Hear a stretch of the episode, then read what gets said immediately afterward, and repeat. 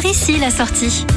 54 panneaux d'animation culturelle et touristique de l'Aisne, de l'Aube, de la Marne et des coteaux, maisons et caves de Champagne ont été inaugurés il y a quelques jours sur tous les axes autoroutiers qui traversent la Champagne. Amandine Crépin, directrice de la mission coteaux, maisons et caves de Champagne. Donc on parle là de la 4 et de la 26. Pour nous, c'est un grand moment parce que ça permet vraiment de valoriser nos richesses patrimoniales et surtout pour moi, qui suis directrice de cette mission, euh, de voir aboutir un projet qui depuis 2015, hein, depuis l'inscription des coteaux, maisons et caves de Champagne euh, permet aujourd'hui euh, de le faire savoir et de le rendre visible. De nombreux panneaux marrons qui ont été classés par thème. 22 thèmes pour 54 euh, panneaux. Bah, bien sûr, le premier thème, c'est celui des coteaux, maisons, caves de Champagne, hein, qui nous a permis en fait d'installer des panneaux aux portes de l'appellation Champagne, mais aussi de concevoir trois visuels complémentaires qui mettent en valeur les crayères de la colline Saint-Nicaise à Reims, l'avenue de Champagne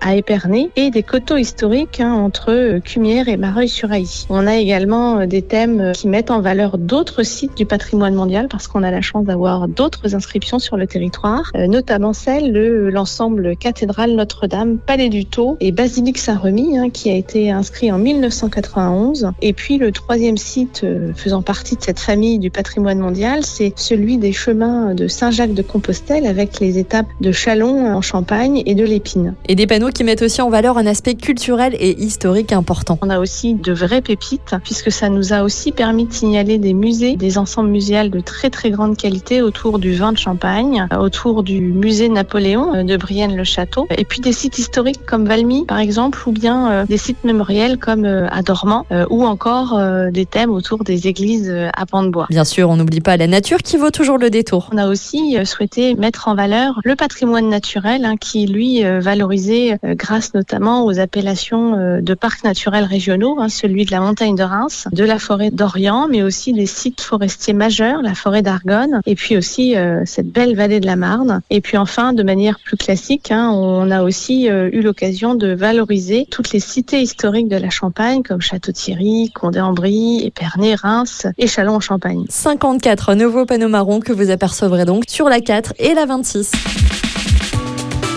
Retrouvez toutes les chroniques de Sanef 177 sur sanef177.com.